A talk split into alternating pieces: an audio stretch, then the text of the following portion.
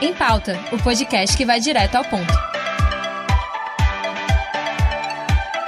Olá, bem-vindos ao podcast Em Pauta. Meu nome é Luiz Mourão. Meu nome é Amanda Corkle. E hoje vamos falar sobre as questões e desafios atuais do jornalismo com o nosso convidado Tarcísio Matos. Olá, Tarcísio, tudo bem? Olá, Luiz e Amanda. Uma alegria muito grande estar aqui com vocês para falar de jornalismo, né? Uhum. É, que é uma área que, apesar de eu ser jornalista, não tenho muito domínio não, mas a gente vai, pela observação, tentando dar uma, uma luz é, nessa, nessa, nessa temática tão interessante que é o jornal. O Tarcísio tem mais de 30 anos na coluna de cultura do jornal o Povo. Ele é especializado na produção de crônicas que retratam a cultura cearense.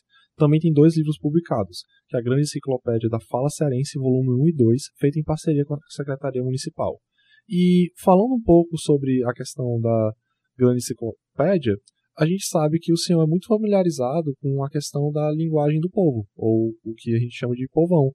E o que a gente vem percebendo com a evolução midiática é que a interação do jornal com uh, o espectador aumentou muito. A gente vê assim, por exemplo, que o CTV tem vários tópicos que são iniciados através de conversas por WhatsApp. E aí eu queria perguntar para o senhor, assim, o que, que você acha dessa aproximação do espectador com o jornalismo? Será que isso necessariamente iria interferir na produção de materiais jornalísticos ou é uma coisa que ajuda a um jornal manter a audiência? Eu acredito que ajude, sobremodo, a manter a audiência, porque veja bem, aquilo que eles estão falando de forma mais popular é aquilo que o povo fala. É aquilo que a gente ouve, que a gente vê e que a gente lê. Há uma identificação entre o que o apresentador diz, né, o que o cara que está ali à frente, seja no rádio, na televisão ou o jornalista do impresso, é, há uma identificação entre o que ele fala, escreve, diz mostra e aquilo que é a expectativa do que está do outro. Opa, isso aqui eu me identifico. Há uma linguagem padrão, não é? Uma linguagem padrão que não tem é, não tem o cearenseis, né? Normal, normalmente é assim. É uma linguagem padrão, né? Do, bem formal. Todo mundo compreende. Mas se você apela para uma linguagem dessa que tem mais a nossa cara, que é a nossa fala do dia a dia, isso chama muito mais a atenção. Opa, isso aqui é aderente ao meu dia a dia. Essa sua pergunta é muito interessante, porque um dia desse o Luiz Esteves, né, que o magrão, bem altão, né? Sim, que, era, que, era, do Canal 10 e agora está na TV Cidade. Ele disse uma coisa assim, bem rebolar no mato, uma coisa assim, durante a apresentação dele lá do jornal, numa fala em que ele era também âncora, né? Ele estava dando uma opinião sobre um, um, fato lá. E aquilo me chamou a atenção. Quando ele disse, eu, eu para mim ele estava falando lá da notícia e não, para mim não tocou muita coisa, mas quando ele disse rebolou no mato, aí eu voltei para ver. Por quê? Porque há uma identificação entre o que ele diz e aquilo que eu vivencio. Então, por que não trazer para a nossa linguagem, para a linguagem formal, essa linguagem bem formal, bem fechadinha do jornalismo, aquilo que é nosso? Então, eu acho isso prende a audiência, tem mais a nossa cara e é uma modificação de paradigma, de padrão, porque essa história de você, sabe, ficar sempre dentro de uma caixinha muito fechada é como você fazer um jornalismo meramente técnico. Eu acredito que nós devamos, no jornalismo, como a gente vê muito, muito catedrático, muita pessoa boa, sabe, contar uma história. Fazer o jornalismo, com tudo que tem que ser feito com apuração, sabe? Mas também você contar histórias, sem fugir muito nada de literatice, literatura demais e também sem o peso, sabe? Muito fechado, muito hermético do jornalismo, porque você lê porque você está interessado na informação, mas não encanta. Então é preciso que haja esse encantamento, é preciso que haja a identificação da notícia com o meu dia a dia, sabe? Eu vou, eu tô, o, o camarada da economia, sabe, no economês dele, eu não entendo. O politiquês, o juridiquês, é muito complexo. Fala para a gente entender. Aí você ganha mais, você ganha lá e ganha cá. Há quem diga que esse, esse, esse tipo de apresentação, esse tipo de convocação a, a, a uma cultura que é mais nossa, é, afugente, sabe, por conta desse preciosismo. Eu não acredito assim, não. Eu acho que tem que falar uma linguagem que chegue bem nas pessoas, como se nós estivéssemos cantando. Olha, quando a gente canta, a gente se faz compreender melhor. Se eu começar a cantar aqui com vocês temáticas que sejam aderentes, aquilo fixa melhor no coração, sabe, na cabeça e no coração de vocês. Então é cantar, sabe?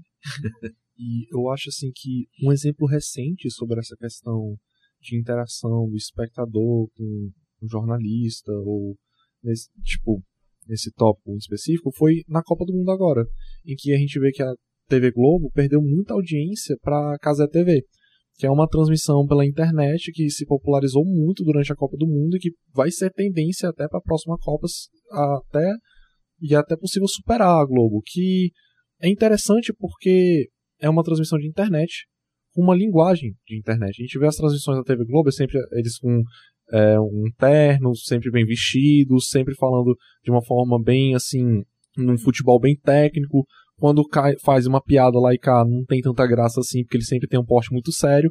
E aí, quando eu fui começar a ver as transmissões da Casa TV, né, que é, pelo, é organizado pelo streamer Casimiro, é uma linguagem muito mais interessante. Ele xinga Isso. os jogadores, fala palavrão abertamente, fala gírias da internet. Você vê e você se sente muito mais familiarizado porque eles têm muito mais aquele porte, aquela característica de um torcedor, sabe? Que no caso é a gente que está assistindo e a gente se sente mais confortável e familiarizado com aquela situação. E eu acho que, tipo, a, é a tendência, é, assim, pro futuro, de que espectador e, e jornal estejam andando cada vez mais próximos, ou espectador e transmissor, nesse caso, estejam andando cada vez mais próximos. Eu acho que esse exemplo da Casa TV, que aconteceu recentemente, é só uma prova de que isso realmente funciona e uma tendência que vai ser abordada para o futuro. Olha, e isso não é novo. É, Silvio Luiz, que é narrador, foi narrador da Bandeirantes, e Geraldo, Geraldo José de Almeida, já na Copa de 70, sabe? Eram pessoas que, quando transmitiam o jogo, eles deixavam a, a, a, a, narrativa mais próxima da gente, sabe? Com, com piadas, com, com, com, situações hilárias que você fechava os olhos e entendia até melhor o que, o, o que se passava em campo, entendeu? Então, isso que você está dizendo, Luiz, é muito interessante, porque você sai daquele padrão fechado, hermético, sabe, dentro de uma caixa, fica muito burocrático. Aí você pega, por exemplo, aqui mesmo, Gomes Farias. Gomes Farias foi quem, foi quem escancarou isso aqui pra gente. Pitiaca, não sei o quê, Ceará do meu povão, Cearazão do meu povão, não sei o quê. E, e, e, e ele começa a dizer essa terminologia toda que é a nossa cara. Então eu prefiro mil vezes assisti-lo a um Galvão, Galvão, aquela coisa muito fechada, muito, sabe, muito sem graça, muito sem graça. Olha, os tempos estão mudando, sabe, o mundo está mudando, há uma transição é, é preciso que as pessoas acompanhem. Por exemplo, não é só essa história de que todo mundo tem que estar por dentro de internet. É mais ou menos o seguinte: quando a televisão surgiu, era um boom tecnológico que, poxa, acabou rádio, acabou impresso, acabou tudo, e todo mundo se adequou. Então, hoje em dia, mexer num celular desse aqui, com todas as possibilidades que ele tem, até descascar coco, isso aqui descasca, Amanda, é, vai ser uma coisa tão natural, natural, não é? Então, esse mundo está mudando com uma naturalidade impressionante daquilo que há pouco tempo era inimaginável para a gente. Então, o jornalismo precisa dessa adequação a esses novos tempos. Muito bom você falar da história da transmissão do Casimiro, porque ele mostra aquilo que é, tá? É, inclusive com o palavrão. Quem vai para um estádio ouve palavrão, xinga, sabe, sofre. E, e, é um momento engraçado, porque você vê o, o, o, hilarismo, onde você, dentro de campo, fora do campo, na arquibancada, com o juiz, onde a câmera não está mostrando, então isso tudo tem que ser captado e jogado para mim de forma bem leve. Não é escrachado, não é, não é isso não. Eu estou falando dessa leveza que você dá. Por exemplo, me pediram um dia desse para que eu falasse com o Falcão para que ele, Rossicléa e Bolachinha fizessem a transmissão de um jogo. Falcão, é, é, narrando, Falcão comentando e o Bolachinha como repórter de campo. Tu já pensou a fuleiragem que ia dar isso aí? Rapaz, não dava para ninguém. Você pegasse todos os narradores né, da, da, da televisão brasileira, colocasse todos eles ali, o Luiz Carlos Júnior, o, o, o Leite, que eu não estou lembrando, Milton Leite, se você colocasse Galvão, se você colocasse aqueles caras todos, não, não dava para ninguém se você botasse Falcão, Rociclé e Bolachinha. Por quê? Não é porque eles são engraçados, não é porque eles são humoristas. É porque eles vão dizer aquilo que ninguém está dizendo. Você quer ver uma coisa? De repente o jogador leva uma pancada na região dos testículos. O, o, o menino já dizia, né? Ah, e a bola bateu com toda a força na, na, nos irmãos Bolinha. Cara, o que é que eles não iam dizer disso, sabe? Quando o camarada dá uma gafe, quando o camarada leva uma queda desastrada, eles vão dizer aquilo na nossa linguagem, daquilo que nós sabemos, nós conhecemos e que é a nossa cara. Agora pronto. Porque eu vivo o meu dia a dia dentro da família, porque meus pais são do interior, eu vivo um tipo de linguagem, um tipo de comportamento. Agora, aí quando o cara vai para televisão, ele me dá um, um, um, um pacote sabe, quase que inexpugnável, de jeito nenhum. Coloca aquilo do jeito que nós dizemos, do jeito que nós falamos. Quanto mais se aproximar da nossa realidade, do nosso dia a dia, mais real é, mais sincero é. Eu gostaria nessa temática falar sobre uma tendência literária que é o sertão punk ou o Saipea Crest, que nessa tendência do antropofascismo do Oswaldo de Andrade, eles pegaram uma ideia que é misturar o regionalismo nordestino com ficção científica.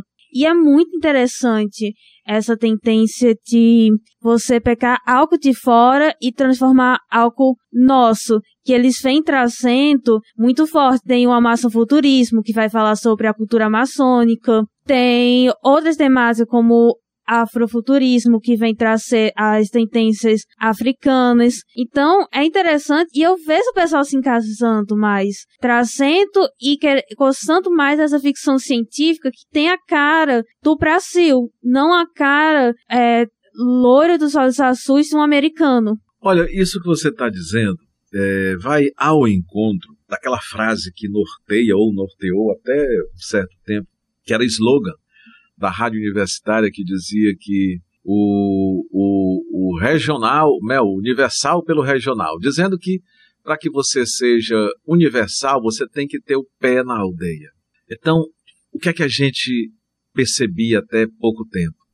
É que os, os cadernos de cultura, os cadernos de arte, eles tinham um pouco a crônica da nossa terra, do nosso dia a dia, aí importava-se, sabe, modelos. Ah, tu viu na ilustrada da, da Folha? É, aquilo, sabe, de trazer os, os intelectuais de fora, sabe? não estou dizendo que isso. Hoje tem uma mescla muito forte, até porque o Brasil tem muito, muita gente boa, filósofos bons, os caras, os caras bons demais, aqui mesmo nós temos muito. Mas havia essa tendência muito de trazer de fora, sabe? É, de trazer. Eu me lembro que teve um tempo que sabe? Ulisses de James Joyce, não sei o quê, essa história muito de fora, sabe?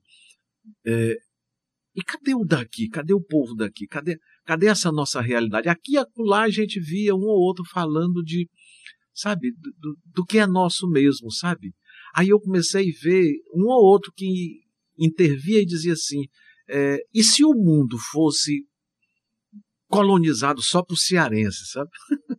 então, é, é, é, você começa a colocar, sabe, a nossa cultura, jogar o regionalismo para o mundo. Por quê? Porque nós somos parte desse mundo. A questão é que o mundo talvez ainda não conheça de todo o cearense como é que ele é, o nordestino como ele é, o, o nortista, o, o, as pessoas do centro-oeste, enfim. Como a tendência é que fique tudo uma grande aldeia, aos poucos a gente vai interagindo uns com os outros e a gente vai começando a descobrir riquezas. Esse Nordeste é muito rico. Esse Nordeste é muito rico na cultura, na culinária, na literatura, nas artes, na dança, nas pessoas, sabe? Então, é, é, é por que não regionalizar o que é do mundo? É, eu me lembro que tem, da mesma forma que existe um conjunto de doenças, né? Aí você já viu as doenças, como é que o cearense, o cearense, o cearense fala, sabe, das doenças, as doenças em cearenseis? Hum. Dá uma olhadinha, é muito bom, rapaz. Sabe, perebo, que é uma perebo, que é uma curuba, é, é, o cara, a comida caiu no goto, é, enfim. Da mesma forma que eu pego todas as doenças e, e, e digo elas em cearenseis, é feito isso também com relação aos filmes, nomes de filme que ganharam o Oscar, o pessoal traduz para o cearenseis, entendeu? Então é isso aí. Então você você jogar o que é nosso, o que é a, a nossa riqueza, sabe, para aquilo que é do mundo, que o mundo exportou para a gente consumir, é fazer com que eles atentem para o que nós temos aqui também. Opa, isso aqui. Você quer ver uma coisa bacana? O, o, aquele cantor lá do, do, do Coldplay é o Rick Martin. Rick Martin, né? Chris Martin. Chris Martin. Chris Martin estava no Ibirapuera caminhando lá quando ouviu o pessoal da Faculdade de Direito da USP, né? É, é, cantando aquela música dele. Eu não sei qual é, que música é. E eles cantando aquilo e tocando tambor. Tocando uma, percussão, como se fosse uma bateria mesmo, de escola de samba. Ele achou aquilo muito bacana e saiu de lá e foi acompanhar a moçada, sabe? E foi cantar lá com eles e ver, sabe, dessa riqueza que nós temos. Olha, a riqueza que é Expedito Celeiro, a riqueza que são os irmãos Aniceto, os nossos folguedos. Então, isso aí, que para eles pode ser até lá fora, pode ser até coisa extraordinária, no domínio do extraordinário. Aqui é a nossa cultura comum. Então, essa riqueza é trazer, pega o de lá e a gente diz o que é que a gente viu. Tem uma história do Dilson Pinheiro. Dilson Pinheiro é um estudioso da nossa cultura, é uma figura, né? O Dilson diz que dois pescadores foram assistir a um filme de Bang Bang, faroeste, né? Aí, como é que foi? Aí, papai, macha, macha, aí eles dois chegaram assim num bar, ó, e foram comentar o filme, ó, macho. Aí um deles disse assim, um deles chegou logo assim, aí goipou no pé do balcão. Sabe, um cuspiu no pé do balcão, goipou no pé do balcão. Rapaz, macho, aí um disse pro outro assim, não sei o que, não sei o que, não sei o que, não sei o que, não sei o que. Aí o outro olhou para ele assim, e não sei o que, não sei o que, não sei o que, não sei o que também. Ele traduzindo aquilo que ele viu lá em inglês, sabe? Então, olha a riqueza que tem em tudo isso. Um filme americano, norte-americano, vindo para cá, e dois matutos dizendo o que é que eles viram no cinema. De uma riqueza extraordinária. Então é o mundo que está se transformando em alguma coisa pequena, e aí é onde a gente tem que valorizar aquilo que é nosso. Olha, se nós não valorizarmos, quem é que vai valorizar? E é rico. É, nós somos muito ricos, um povo muito rico de alma, sabe? De talento, de gente que pulsa, sabe? Aliás, fica a dica do livro Sertão Punk, que tá à venda na Amazon. E é, foi feito por cearenses. É, eu me lembro agora só do Alain Sá, que é jornalista e foi organizador de todo o manifesto do que seria o Sertão Punk e de dois contos. Olha aí, cearense fazendo o Sertão Punk, é? sertão Punk, a pensou um negócio dele. Então é isso aí. E aí esse propósito, né? O cearense está no mundo todo, né? Aí um, um, um amigo meu disse que foi para a França e um sobrinho meu teve lá também perto da Torre Eiffel, né? Aí ele olhando aquele povo lá embaixo, aí disse: Rapaz, eu quero saber se tem cearense por aqui. Sabe como foi que ele fez? Você sabe, né? O Havaí cearense. Yeah! Rapaz, quando ele disse isso, todo mundo respondeu. Olha uma característica nossa, né? Que, sabe? Então é isso aí, rapaz. O ceare... É aquela história, eu digo, né, brincando, que o cearenseis, né, vai ser a nova língua, né, o idioma universal, né? Vamos, nós vamos superar o inglês e o mandarim, né? Então, uhum. é, os acordos comerciais serão todos em cearenseis. Né? Uma coisa interessante sobre a questão da gente também é, mostrar a nossa cultura do mundo é que não só a gente mostra coisas é, diferentes assim da nossa cultura para o resto do mundo, mas como a gente também pode é, encontrar coisas semelhantes também. Eu sei que o, o, o, Alder Gomes, né, que é o diretor de Cine Hollywood, É. ele deu uma entrevista falando que, tipo, lançou o filme, né, e aí, tipo, depois de uns anos começou a lançar em outros países, e teve uma pessoa do Paquistão que mandou uma, não sei se foi uma carta ou uma mensagem para ele, falando que tudo que ele viu no filme Cine Hollywood, aquela cidadezinha, é igualzinho à vila dele no Paquistão. E aí, meio que foi um momento em que abriu a cabeça dele, que, em que ele percebeu que, tipo, é, também é, não é só aqui. Mas através da cultura, através da arte, eu consegui descobrir que o resto do mundo está muito mais conectado do que se eu nunca tivesse produzido aquela arte. Rapaz, olha, todo arrastado de pinico tem o mesmo som. Aqui na Moldávia, sabe, em qualquer parte do mundo. Arrastado de pinico. Chifre tem tudo quanto é canto. Fome tem tudo quanto é canto. Amor, vitórias, sabe? Isso tudo existe. Aqui e acolá tem uma coisa diferente. Mas onde houver bicho de ureia no mundo, há coisas muito assemelhadas entre nós. Então, é bacana isso que você está dizendo. De repente o Halder percebeu que lá na Índia, no Paquistão, no Paquistão, perdão, tinha alguém, pô, isso aí, isso aqui tem aqui, isso aqui tem aqui, aqui na minha aldeia. É claro. O que, que é de diferente? É diferente é que, por exemplo, os índios americanos, né, é, era um tipo de contemplação da natureza. O nosso índio tem outro tipo de contemplação, mas os elementos são os mesmos: o sol, a lua, a floresta, as pessoas, o lobo, a onça, a cobra, sabe? Então é, é, é muito assemelhado. Aquilo que está numa cultura é muito próximo daquilo que está na outra cultura em regiões diametralmente opostas. São seres humanos, não tem ninguém melhor do que ninguém, são todos os mesmos, né? Daí essa necessidade do abraço, sabe, no negro, sabe, no abraço, sabe, em todas as culturas, das pessoas, sabe? É importante que haja isso, sabe? A identificação do ser humano, sabe, com todos os seres da criação, somos todos muito iguais. Bem, é, voltando para a temática, teve uma entrevista não foi entrevista, foi uma palestra com o Temitri Túlio, que ele veio aqui para a Unifor. Ele estava falando sobre jornalismo investigativo. Só que o que mais me chamou a atenção não, na fala dele não foi sobre o jornalismo investigativo.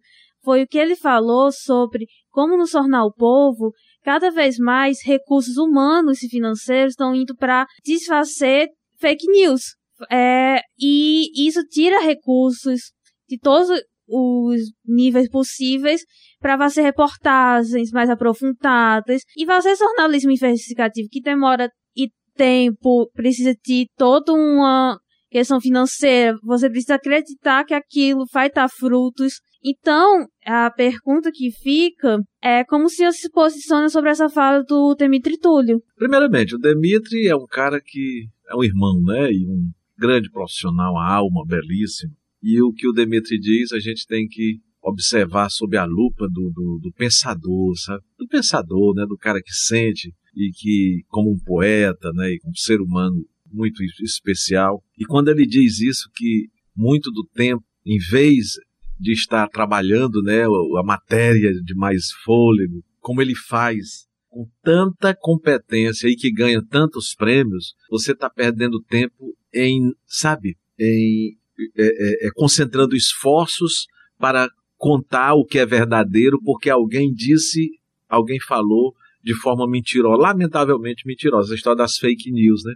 Quer dizer, em vez de você estar tá produzindo conteúdos como ele produz, como o jornal O Povo produz e como outros tantos veículos de imprensa aqui produzem, você está gastando tempo e dinheiro, sabe, lutando contra esses aparatos de mentira que foram disseminados de um tempo para cá e que é lamentável e que é lastimável.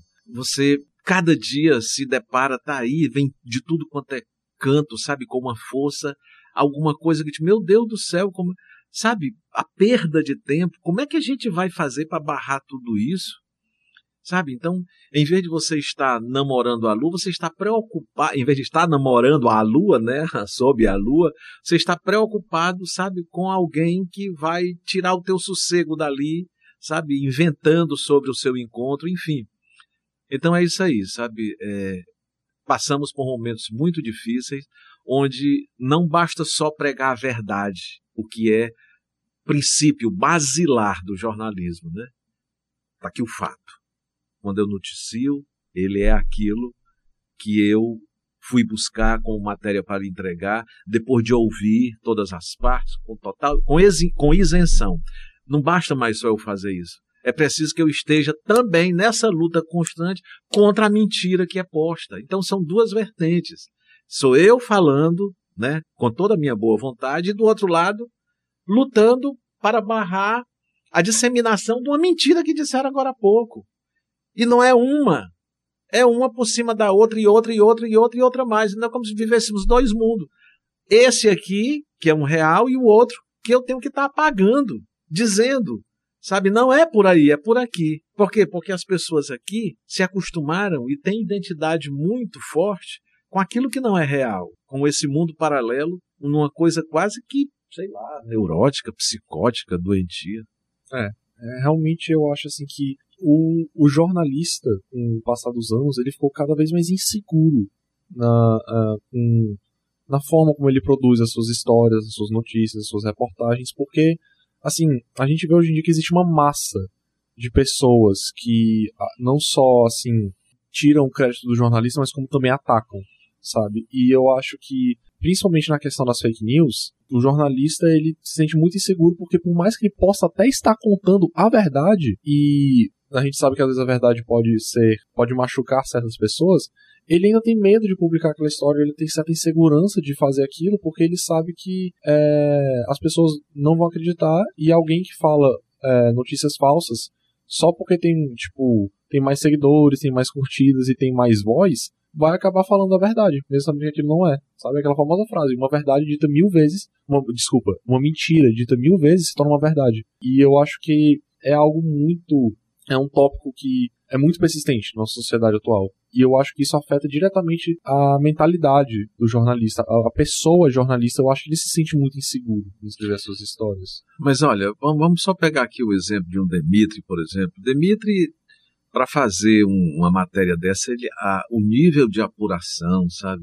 É como um Lira Neto escrevendo sobre, por exemplo, é, Padre Cícero, ou Maísa, ou Getúlio Vargas. Ele vai buscar em fontes tão fidedignas, tanta pesquisa, é tanto recurso de, de, de história que eles têm em mão que não tem que não dá para não, não tem não tem perigo de eles soltar uma coisa ali sabe a questão é que estão oferecendo notícia demais e o volume é tão grande e às vezes elas são tão encantadoras que eu me deixo envolver por aquilo que não é verdade então eu tenho que ter muito cuidado então onde é que eu estou indo buscar as minhas fontes?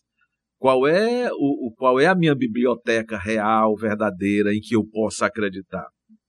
Então, é muita coisa. Eu, eu vejo, eu não vejo muito. Às vezes eu vou, quando eu vou ver o Instagram, é de noite. Ou não tem tempo. Mas, meu amigo, é tanta da oferta de coisas inimagináveis e de curiosidade, de besteira, sabe? É um, sabe, todo dia tem uma coisa nova. Todo dia tem uma coisa nova. Aí eu digo, rapaz, será que isso é, será que isso é verdade? Aí eu digo, não, isso aqui, como é só um informe que estão me dando aqui, eu não vou. Passa, passa, passa, passa, passa, passa, passa, passa. Não vou. Não vou porque é, tão, é, é tanto absurdo. Agora, quando eu vejo quem assina, opa, entendeu? Uhum. Então, o jornalista não tem que ter medo de dizer a verdade. Agora, ele vai buscar um embasamento sabe? A investigação, ele vai fundo. Vai fundo como um, um detetive, é um Sherlock Holmes, sabe? Vai, vai até o, o, os últimos, o último limite, pronto. O limite que eu tinha que ir era até aqui. É, também comentando sobre o tópico, é, também um pouco sobre a internet, a gente sabe que o avanço comunicativo é, nos últimos pelo menos 15 anos, é, a gente sabe que uma das principais características da internet, uma das principais características da evolução comunicativa que aconteceu, é a velocidade da informação. É, a gente pode saber de coisas que acontecem do outro lado do globo em questão de segundos. E é, até hoje em dia, com a questão das lives, a gente pode saber na mesma hora que acontece. Então, assim, em uma, relação, em uma perspectiva comunicativa, começou a se criar muito uma competição com relação à velocidade da matéria. Se criou assim um fanatismo pela velocidade, porque assim a sociedade está se comunicando de uma forma muito rápida, logo a mídia tem que pegar o ritmo, tem que chegar lá. E aí o que eu pergunto, a minha, a minha pergunta basicamente é, é, em tempos de internet, o que é melhor a gente priorizar? A qualidade daquela, daquele material jornalístico ou a velocidade com que aquele material jornalístico é publicado? Para dar é, audiência, vai qualquer coisa. Aconteceu o fato e eu, eu nem apurei, e acontece demais. Sabe, acontece um, um algo no campo do escândalo e você já, em seguida já está dando. Daqui a pouco você vem para dizer que não, não foi bem aquilo, a polícia apurou e viu que era outra, sabe? Recentemente teve aqui um, um caso de feminicídio, onde quando aconteceu, todo mundo nesse afã de dar notícia em primeira mão, né? Colocou que o, né, que o casal havia sido encontrado. Né? Então todo mundo. Pronto. Quando vem a apuração, a seguida, em seguida, a seguir, viu-se que era feminicídio. Então tiraram o outro, a, outra, a outra pessoa que praticou o, o, o crime né, da, da, da, notícia. Deixou só ela aqui. Só, né? É, é, então é isso. É a pressa que tem de dizer. Né? Aí você não apura, aí diz. Acho que com prudência era. Aconteceu um fato e está vendo a investigação. Aí você chega logo. Por quê? Porque quanto mais você escandaliza, mais audiência você tem. Sabe? Então, o, o é qualidade.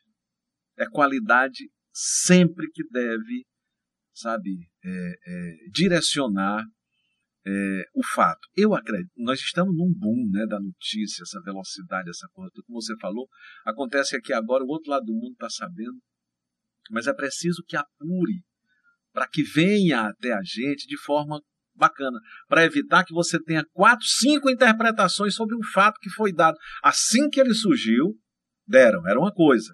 24 horas depois, outra. 48, outra. Hoje nós sabemos que é outra totalmente. Como há na história coisas que nós não sabemos. Que a gente só vai descobrir daqui a 50, 100 anos, né? Bem investigado. Então, priorizar a qualidade, priorizar. Chegou para mim de forma precária a notícia, mas ainda está em apuração. O cara não quer nem saber, ele empurra logo aquilo ali, porque aquilo ali dá audiência, aquilo ali tem quem consuma. E quanto mais você caricaturar, trazendo para desgaste para o que não é legal, mais a negada quer ver, mais o povo quer ver, mais, mais incita, sabe, a curiosidade das pessoas. É incrível. É, é aquela história de que os programas policiais, eles chamam muita atenção. Por quê? Porque ali está a rudeza do dia a dia, sabe? A dor, sabe? E as pessoas não vão assistir aquilo lá para se compadecer da dor do outro, não, sabe? é, é porque aquilo ali é como se fosse seiva mesmo, porque eu me alimentasse. Não aconteceu comigo ainda. Então, a, a, a, essas coisas assim, tá, a internet, essa, essa espetacularização, sabe, da dor humana, tem tomado conta e isso, infelizmente, chama muito a atenção, dá muito ibope, dá muito público. Veja Vez, de, de repente tá aí um escândalo com as chamadas, como é o nome? Influencer, né? Fulano de tal influencer com sei quantos mil seguidores. Aí vem a pessoa que ninguém sabe nem de onde surgiu. Aí vem um escândalo. Nela vem colado um escândalo, sabe? Que ninguém sabe nem o que é. Que é. Eu estava vendo um dia desses sobre essa história de, de é, da, da direita com a igreja, com né, o nazifascismo, é, é essa história toda. Mas é inacreditável determinados pastores, sabe, com profecias totalmente. Meu Deus do céu, coisas que eu não, eu não sei onde é que vão buscar. E os caras têm milhões de, de, de seguidores, sabe? Acreditando naquilo que se diz. Aí, um dos analistas na matéria da BBC de Londres diz que quanto mais, quanto mais você apela mais seguidores você tem. Então, o pastor que só diz isso aqui, que o mundo vai acabar amanhã, não está com nada. Mas se eu disser que ele acaba amanhã, mas tem churrasco, aí ele me aumenta, entendeu? E na medida em que eu vou, eu vou, sabe, aumentando o nível de maldade, mais aquele público vai consumindo. Aquele público, eu não vou dizer que é o público geral, não. Determinados públicos que estão afeitos a esse tipo de colocação, sabe? E isso é perigoso demais, porque não tem filtro para você identificar a fonte, se aquilo é verdade. O cara passa gato por lebre, gato por lebre é pinto, meu amigo. Passa é, é, é, é o indizível, sabe? O inumano por alguma coisa que seja civilizatória, né? É. Então é, é, é, tá muito complexo atualmente. Então é preciso que tenhamos muito cuidado na fonte, do que você lê, quem você lê. Sabe por quê? Porque nós temos crianças. O que é que está indo na cabeça e no coração dessa meninada, rapaz? A nossa responsabilidade sobre essas gerações que vão se formar, o que vai ser delas? Essa transição está precisando que o homem acorde, sabe? E o jornalismo tem papel determinante. É, Noam Chomsky, que ele uhum. dizia que que ele dizia, né, ele diz, né, que não há parcialidade não, são os grupos de comunicação, sabe, que eles atendem a grupos, grupos, sabe? São grupos de dominação que fazem chegar às massas aquilo que é o, o, o, elemento de domínio dele. Ou seja, não há essa isenção que a gente diz. Ah, porque é um jornalismo isento, é, é um jornalismo completamente. Não há imparcialidade. Todos os grupos têm uma tendência, têm, sabe, tem uma, uma direção ideológica. Até para né, por questões mesmo de manutenção de suas estruturas. Né? Então não há essa, essa verdade inelutável de dizer-se que é total. Não, não é. Essa verdade é uma verdade divina. Não é a verdade dos homens. É diante de um fato, eu posso ter dez interpretações. Dez interpretações. Aqui o fato. Cada um interpreta a sua maneira, de acordo com as suas conveniências.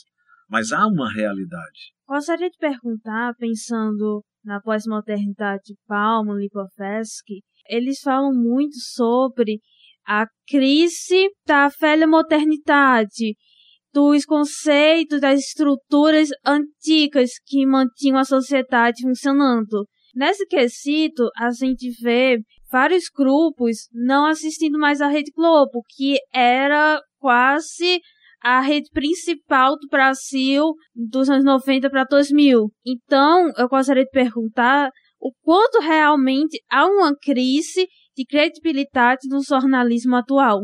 É, é, é essa crise, elas, essas crises são cíclicas, né? Porque o, o grupo de comunicação que está sempre a, ao lado do poder, em regra, né? É, eles vão evoluindo de acordo com circunstâncias que lhes são próprias. Né? A Globo, por exemplo. A Globo entra no Brasil, sabe, por conta de um escândalo chamado Time Life, né, e que corrobora a, a, a, a ideologia da ditadura que, que, que, que se faz, que, que é implantada no Brasil. E ficando sempre ao lado da, sabe, desse poder dominante. E isso não é de hoje, sabe? Isso não é de hoje.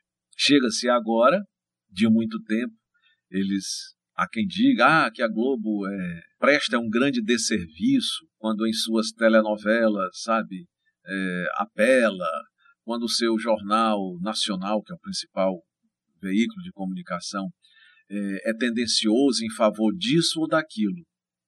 Mas veja bem, se a Globo News, com o seu grupo de comentaristas, é muito a favor do Lula hoje, até pouco tempo, sabe, era contra.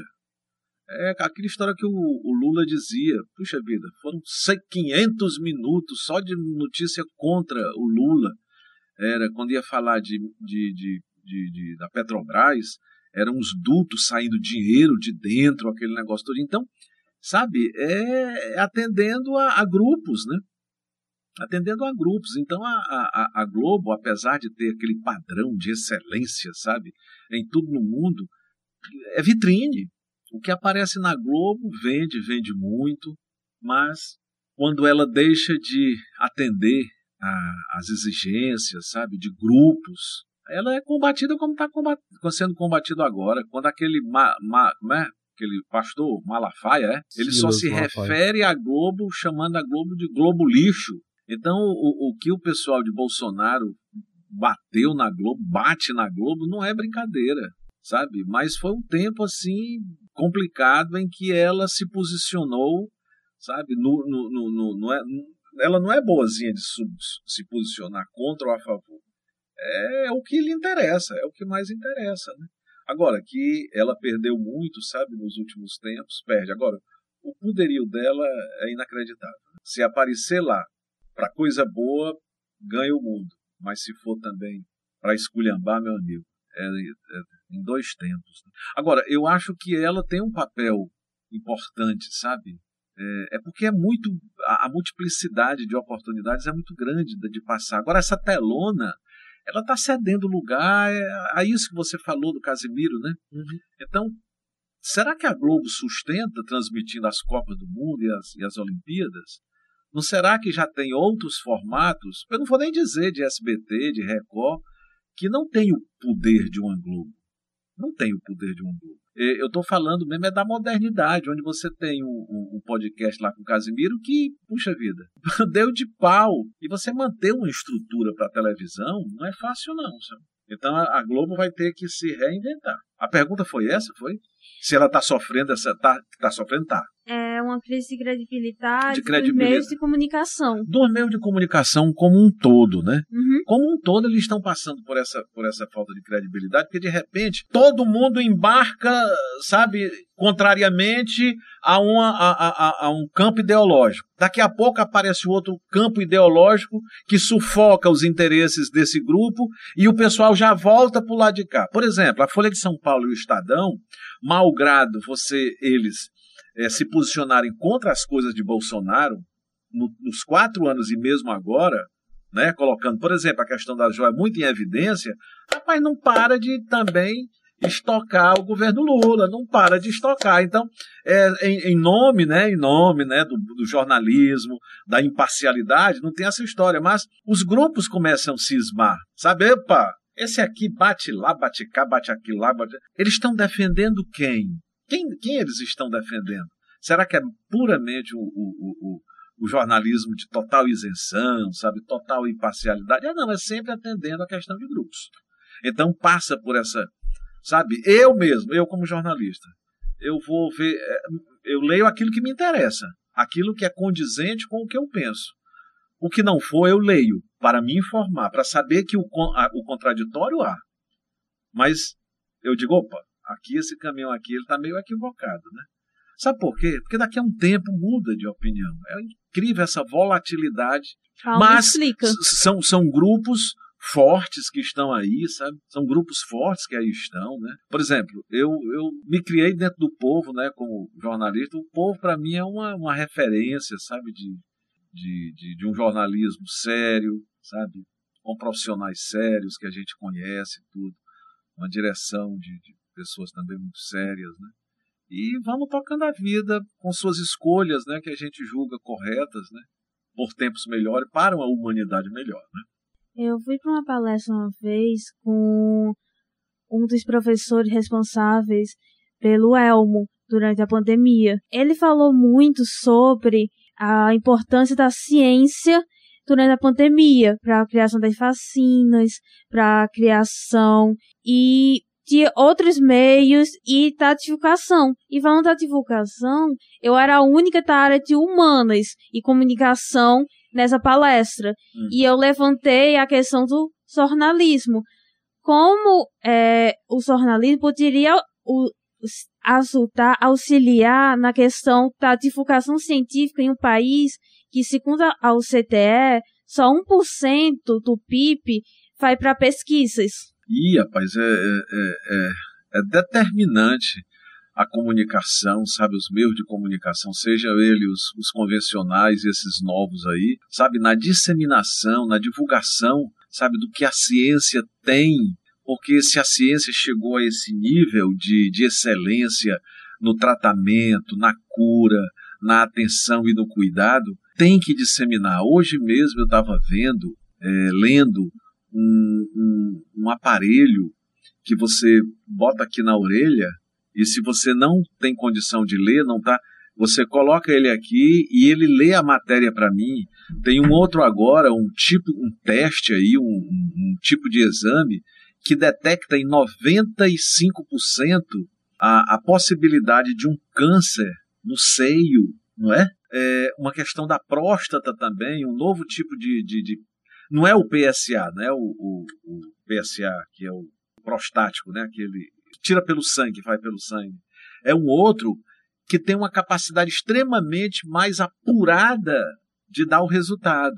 Então, essas coisas precisam, sabe, vir. Por exemplo, cadê a cura do câncer?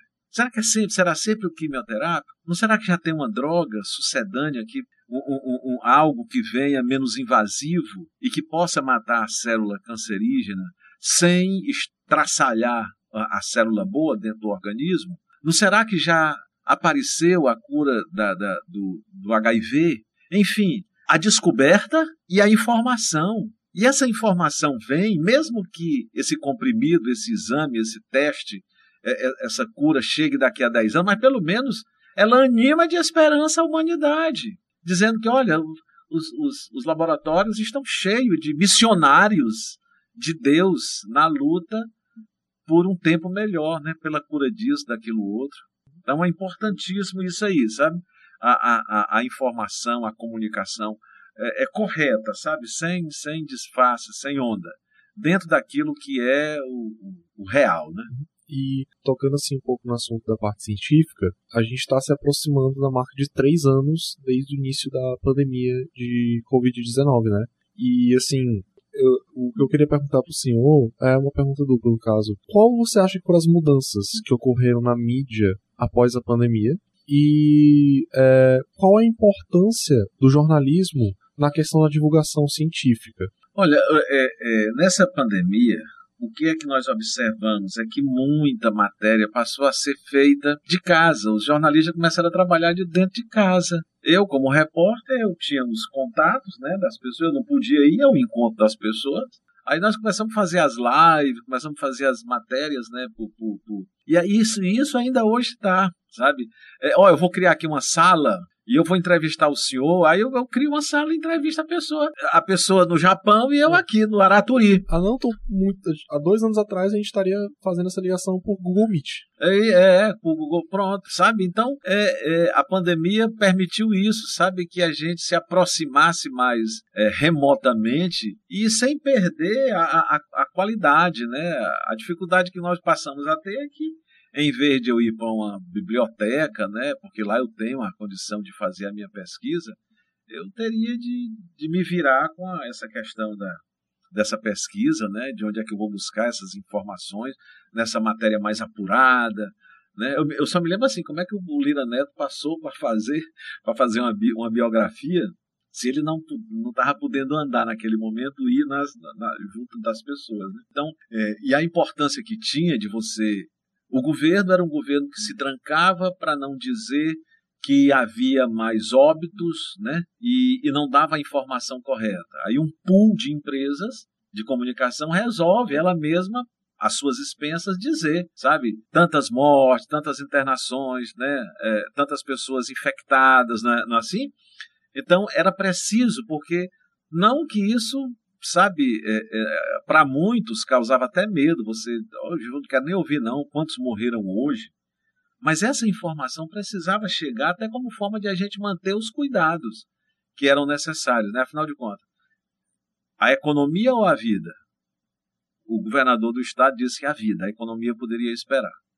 E foram muitos mortos. Sabe? Eu acredito que se tivessem aberto, teria sido mais. Então ele tentou conter tentou conter, o Estado não parou, e quando volta, volta com força total, que havia uma, uma, uma demanda represada. Então, é, é, é, eu conheço algumas realidades de, sabe, de, de, de, de empresários que, sabe, conseguiram com muita criatividade, muito trabalho e adequação a esses novos tempos, conseguiram reverter essa situação, sabe? E, e caminharem dignamente com seus negócios, estão aí, né? Então, a informação importantíssima em qualquer parte, desde que seja, sabe, legítima, sabe, apurada e que chegue àquele que vai consumir, a pessoa mais humilde, da, da forma, sabe, mais equilibrada possível. Você está lidando com a alma humana. Uma notícia dessa pode impactar e me levar ao medo, ao pânico. Então eu tenho que saber, sabe, utilizar-me dela com muita, com muita sabedoria. Eu não posso em nome da audiência, sabe? Dizer algo que vá causar pânico na, na sociedade. Não posso. E o que é que está acontecendo? Tudo que vem joga-se. Até que ponto a gente vai conseguir consumir isso, né? Então está na hora, sabe, de, não sei, através da dor, né? Especialmente os que têm menos juízo, sabe, alertarem para a humanidade de cada um. Os tempos estão pedindo cuidado, né? cuidado e atenção. Como é que o Yang diz, quando você estiver tratando uma alma humana, você é só mais uma alma humana, né? Então o comunicador está trabalhando com a alma humana. A notícia impacta. Da mesma forma que ela felicita, ela infelicita também. E eu infelicitar para poder aumentar seguidores, eu vou ter que pagar por isso. Lei de causa e efeito. É preciso muito cuidado. As pessoas, como é que o Dalai Lama diz? Vivem como se nunca fossem morrer e morrem como se nunca houvessem vivido. Né? É preciso que alertemos para os tempos presentes. O planeta vive momentos de, em que requer de cada um de nós mais atenção. Em 2021, é, teve o prêmio Nobel para dois jornalistas sobre é, que foram laureados em questão da defesa deles pela democracia, pelo direito à informação. A pergunta é: o quanto é utópico e quanto é realista o papel do jornalista na formação de governos democráticos? Olha, é, essa sua pergunta me remete novamente ao Demitri. Me remete ao Demitri. O Demitri é um poeta, é um cantor, sabe? Que pleiteia, que luta, que sabe, por um mundo melhor. E o que é um mundo melhor? Democrático, onde as pessoas têm direito de dizer o que pensam, mas assumem as responsabilidades sobre o que fazem e o que dizem. A luta por tempos melhores, sabe? É, para as pessoas, sabe? Os seres humanos com mais legitimidade, com mais equidade. Não é igualdade, é equidade. Aí a gente vê um Jamil Chad, jornalista que trabalha né, na, na ONU, né? É, verberando lá fora o que acontece dentro do país. É de fora para dentro do país, de dentro para fora do país, na luta, sabe, por um mundo mais democrático, sabe, mais civilizado, mais humano. Então, quando dois jornalistas ganham o Nobel porque estão tratando de democracia, eles estão dizendo assim: nós queremos a paz, nós queremos a equidade, nós queremos um mundo melhor. E esse mundo melhor, ele não vem por milagre.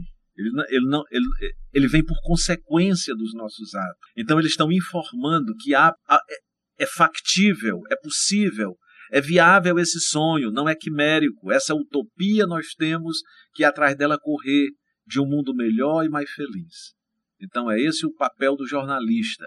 Assim como o médico salva vidas humanas físicas e o psicólogo vê a alma e o, e o engenheiro faz a casa, e o artista dança e canta e compõe, e o contador olha a conta, é, é, olha o passivo e o ativo, e o administrador faz a gestão da empresa, e o político no executivo, no legislativo fazem os seus mistérios, a nós cabe levar essa informação de forma crível, com credibilidade, para prestar um serviço que eduque, que anime, que liberte, que liberte, sabe, desse tempo sombrio para um mundo novo. Muito obrigada pela essa conversa e obrigada por ter vindo para a Unifor, disponibilizado esse tempo. Foi uma grande aula sobre o que é o jornalismo, sobre perspectivas, sobre o que está acontecendo nessa profissão, nesse ramo, nessa classe de trabalhadores. Profissão essa que, independente da época, sempre vai ser desafiada. Eu é que agradeço a oportunidade de estar aqui. Um abraço na professora e amiga Kátia Patrocínio, meu amigo Luigi, né? Luigi, é porque eu, eu, eu só chamar de Luiz, né? meu amigo Luigi, obrigado pela oportunidade. Muitíssimo obrigado, Tarcísio, e esse foi o podcast em pauta. Até a próxima.